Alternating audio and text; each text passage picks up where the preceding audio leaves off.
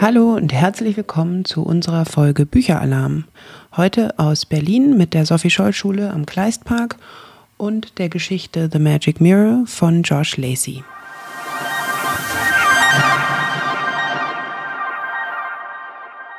The year 1588. The place London. The man John Dee, the greatest magician in the world. The problem his magic wasn't working. Why not? So beginnt Josh Lacey's The Magic Mirror, eine spannende Geschichte über Zeitreisen, Zauberei und die zentrale Bedeutung von Freundschaft. Die Klasse 712 der Sophie Scholl Schule in Berlin hat das Buch im Rahmen des Englischunterrichts gelesen. Bevor wir euch erzählen, worum es in dem Buch überhaupt geht und warum es uns so gut gefallen hat, wollen wir uns selbst kurz vorstellen. Our team. Our class 712 goes to the Sophie Scholl School in the capital of Germany, Berlin.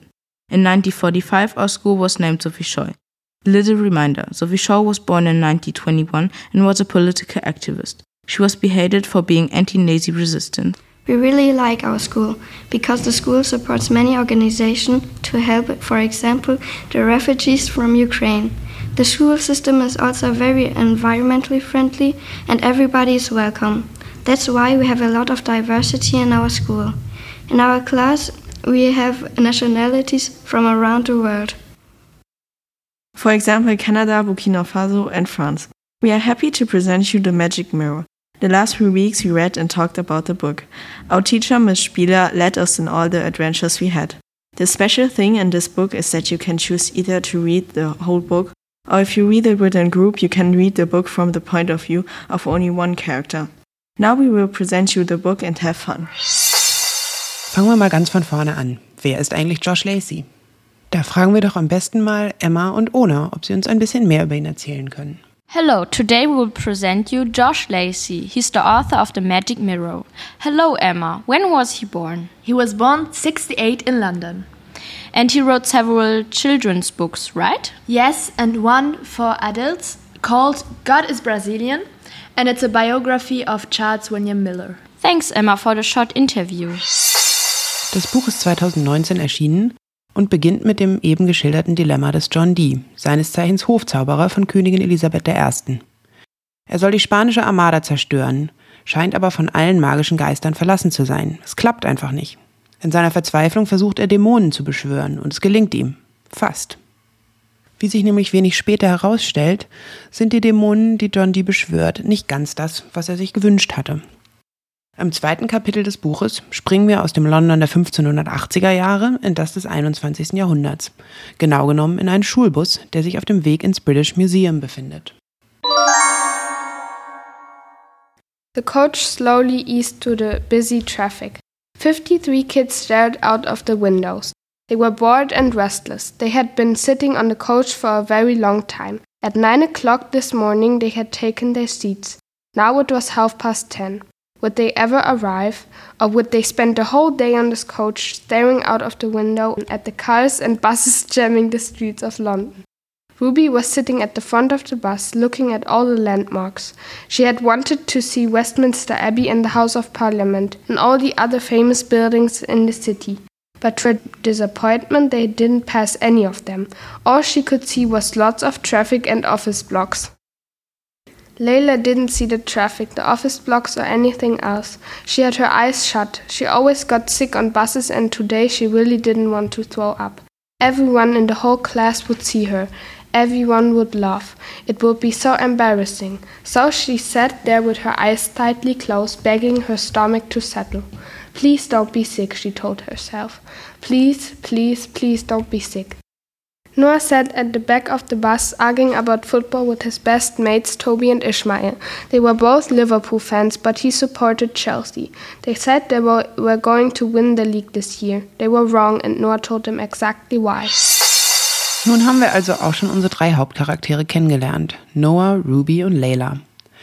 Eine der Besonderheiten von The Magic Mirror ist übrigens, dass ihr euch, je nach Interesse und oder Sprachniveau, beim Lesen für eine Figur entscheiden könnt, der ihr dann durch die Geschichte folgt. Das nennt man ein Teamreader-Konzept und es macht tatsächlich extra viel Spaß, der euch dann immer gegenseitig updaten könnt, was eure Figur alles so erlebt hat. Zusätzlich gibt es aber natürlich auch Kapitel, die von allen gelesen werden. The coach shuddered to a halt. The door hissed and slid open. They had arrived. The 53 kids jumped to their feet, grabbing their backpacks and water bottles. Mr. Dorset stood at the front of the coach. He clapped his hands and yelled instructions. Come on, everyone. Time to get off the bus. Miss Cornish waited on the pavement and ushered the students into a line. Slowly, quiet now. Silence, please. They walked to the museum's entrance where Mr. Dorset explained what was going to happen next. Today we have come to the British Museum. As you know, this is one of the greatest museums in the world. You're very lucky to be here today. I want you all on your best behavior. Miss Cornish and Mr. Dorset divided them into groups. Ruby and Layla were together. They smiled at one another. They weren't best friends, but they were happy to be in a pair. Their happiness didn't last long because Mr. Dorset added Noah into their group. Ruby sighed and Layla rolled her eyes, but only Noah complained. Why can't I go with Toby and Ishmael? Because you can't. That's not fair. Life isn't fair. I'm sure Ruby and Layla will look after you very well. Come on, everyone, let's get going. Inside the museum, the class toured several rooms together, looking at Egyptian mummies and Greek statues and Assyrian writing tables. Then Mr. Dorset and Miss Cornish handed out sheets, one for each group, with a list of 20 objects that you could see in the British Museum. We'll meet back in an hour. Anyone who finds all 20 objects on this list will win a prize. Ruby, Layla, and Noah start at the list. They had to decide where to begin. Which object should they find first? Ruby suggested that they start at the top of the list and work their way through the exhibits, one after another. That's boring. I've got a map. We can find where all the objects are, then we could plan the most efficient route from one to the next. I've got a better idea. He closed his eyes and moved his finger around in a circle, then placed it randomly on the page. Let's start here. Noah leaned forward to see what he had chosen. Number 11. Dr. Dee's Magical Mirror, a mirror used by the famous magician John Dee, born 1527, died 1609.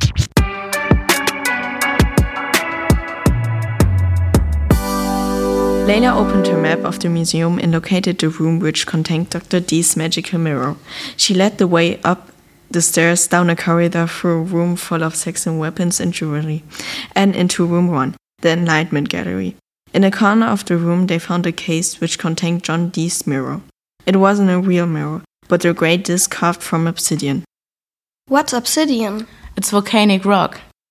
Layla was like an encyclopedia. She knew the answer to everything, but even she had never heard of John Dee before.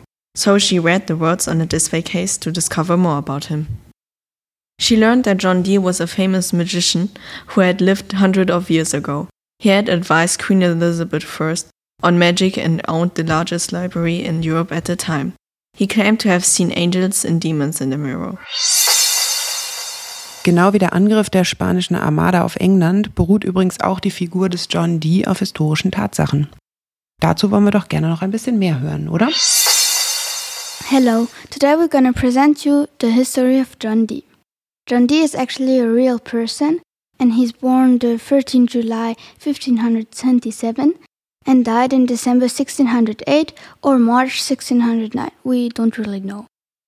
He was an English mathematician, astronomer, astrologer, teacher, occultist, and alchemist. The name Dee comes from the Welsh word du, that means black.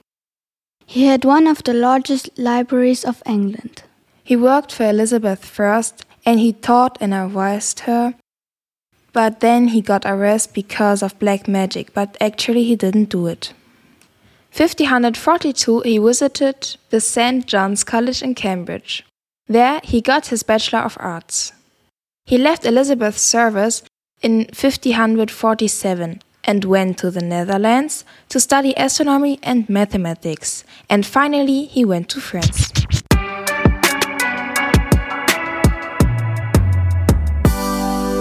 Jetzt aber genug mit historischen Persönlichkeiten und zurück zu Noah, Layla und Ruby im Britischen Museum. Ruby looked at the list. What's next? Do you want to pick another one, Noah? Noah didn't answer. He had noticed that someone had left the display case open. A cleaner or a guard must have forgotten to lock it. He couldn't resist. He reached inside and touched the mirror. Ruby was shocked. Don't do that. Be careful, that's 500 years old. Noah took no notice. He wrapped his fingers around the mirror's handle. He was just about to pick it up and lift it out when he gave a sudden cry of pain and astonishment. Ow! He cried and jumped back, dropping the mirror. He clutched his hands. Something had bitten him. No, not bitten him, burned him. The mirror was glowing, red hot, a bright light glistening on the glass. And not just light, smoke too. Black smoke, billowing out of the display case. Somehow it had caught fire. Was it Noah's fault? He didn't want to wait around to find out. He was already running. Ruby and Layla sprinted after him. The three of them ran towards the exit. But where was it? Where had the door gone? They couldn't see anything. It seemed as if the museum and everybody in it, even the guard by the door, had vanished. They could see nothing but smoke, thick black smoke. Noah, Ruby, and Layla stumbled forwards, waving their arms. Up ahead, they could see a bright light shining through the black smoke, and two figures, a man and a boy, running.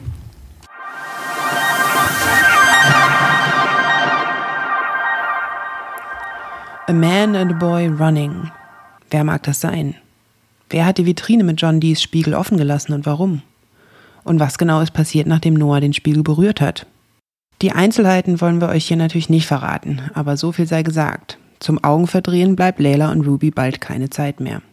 Nur einige wenige Stunden später finden sich die drei in einer ganz anderen und auch einigermaßen bedrohlichen Situation wieder. Und zwar eingesperrt in einer Gefängniszelle im Tower of London im Jahr 1588. In the morning, they were woken not down by light floating in through the small window. They took turns with the bucket, then waited for the guard to arrive. They had to wait for a long time. Just as they were thinking to worry he might never come at all, they heard his footsteps in the corridor. Ruby, Layla, and Noah took their positions. They listened to the rattle of the bolts. The door opened and the guard walked in, carrying a battered wooden tray in his enormous hands. A good morning to you. He placed two wooden bowls on the floor. Breakfast consisted of cold soup and stable bread, exactly the same as last night's supper. As the guard was tending to go, Layla talked to him. Do you know who we are? The guard shrugged his huge shoulders. It's not my job to know anything. I just carry the food. We are demons. Demons? That's right, demons. We have been summoned here by the magician John Dee. You need to take us to him now. We know he's in this prison. I can't take you anywhere. You are staying right here. If you don't take us to him, we'll punish you. We'll steal your soul. Noah was pointing his phone at the guard. Of course, the guard didn't know it was a phone. He could just see a small box shining with a bright light, as bright as a spark, or lightning in a thunderstorm. But there was no fire, no thunder, no storm.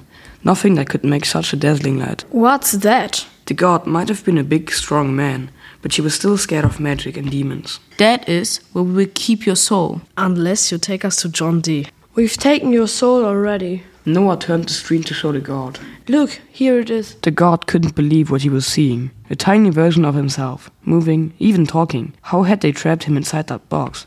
They really were demons. We have got your soul. We'll keep it in here. Unless you do what we say. The god had never seen a phone, or even a camera. They wouldn't be invented for another few hundred years. Knowing no better, he really believed what he was told. And he was terrified. Please, good demons, I beg you, give back my soul. We will, if you do one thing for us. I'll do anything. Ten minutes later, the guard had not only released the three children, but also John Dee and Arthur Dee from the cells. Then he led the five of them down into the depths of the tower. Soon they came to a small wooden door, built into some stonework. You're free to go, but first you must give back my soul. Noah swiped the screen a few times. Your soul is yours again. Now you must forget you ever saw us. The guard wasn't convinced. I want my soul. He meant the phone. He held out his hand. Noah shook his head. I'm not giving you this. You promised it to me. I said you could have your soul back, not my phone. Give me my soul. He really believed that his soul had been trapped in the phone, but he didn't understand that photos and videos could be deleted. Noah shook his head again. You're not having this. Then you can go back to your cells. There might have been five of them and only one guard, but he was a lot bigger than them. They would never overcome him. But Noah wasn't going to hand over his phone, Not even if the alternative was going back in a prison cell. Just give it to him. No, it's only a phone. It's my phone. I'm not giving it to anyone. Ruby snatched it out of his hand. Hey, give that back. Noah lunged at her, but she was too late. She had already given the phone to the guard. It's only an old one. Stop making such a fuss. Then she turned back to the guard. Will you let us out now? The guard undid the bolts and opened the door for them. Once they were outside, Ruby thanked him. No, you have to forget you ever saw us. The guard promised to do exactly that. He locked the door after them. He tucked the phone into his pocket. He was going to take it home and bury it in the garden of his house. But first, he had to think of a way to explain how five prisoners had escaped from the most secure prison in England. Mit dem Gefängniswärter möchte man nicht tauschen, oder? Mit Layla, Ruby und Noah aber auch nicht, denn die sind noch lange nicht in Sicherheit. John Dee led the way through the streets of London back to his house. Taking a boat would have been quicker, but they would have been conspicuous on the river. Anyone could have seen them, and Lord Walsingham had spies everywhere, so the magician walked through the streets accompanied by Arthur, Layla, Noah, and Ruby. They stayed in the shadows, always keeping watch for the Queen's soldiers. Their luck ran out when they reached London Bridge. Six soldiers were stationed by the end of the bridge. One of them recognized John Dee. You there! Halt! The soldiers drew their swords. For a moment, John Dee didn't move, nor did his son, or the three children from the future. Then John Dee and Layla ran to the left. Arthur and Noah ran to the right, and Ruby stood still, not moving, just smiling.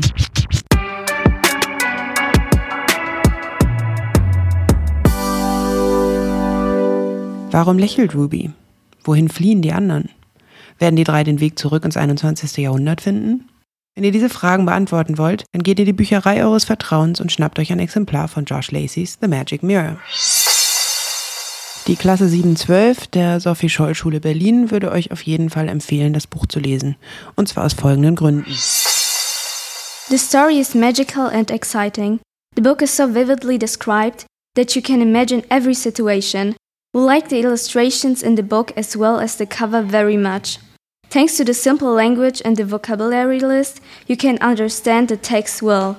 We find it interesting how the relationship between the three main characters has developed. We also would love to experience such adventures and travel back in time. We can recommend the books for all teenagers. We are glad that our class got the opportunity to participate in this podcast project. It was a nice new experience. It was also a good occasion to practice the English language.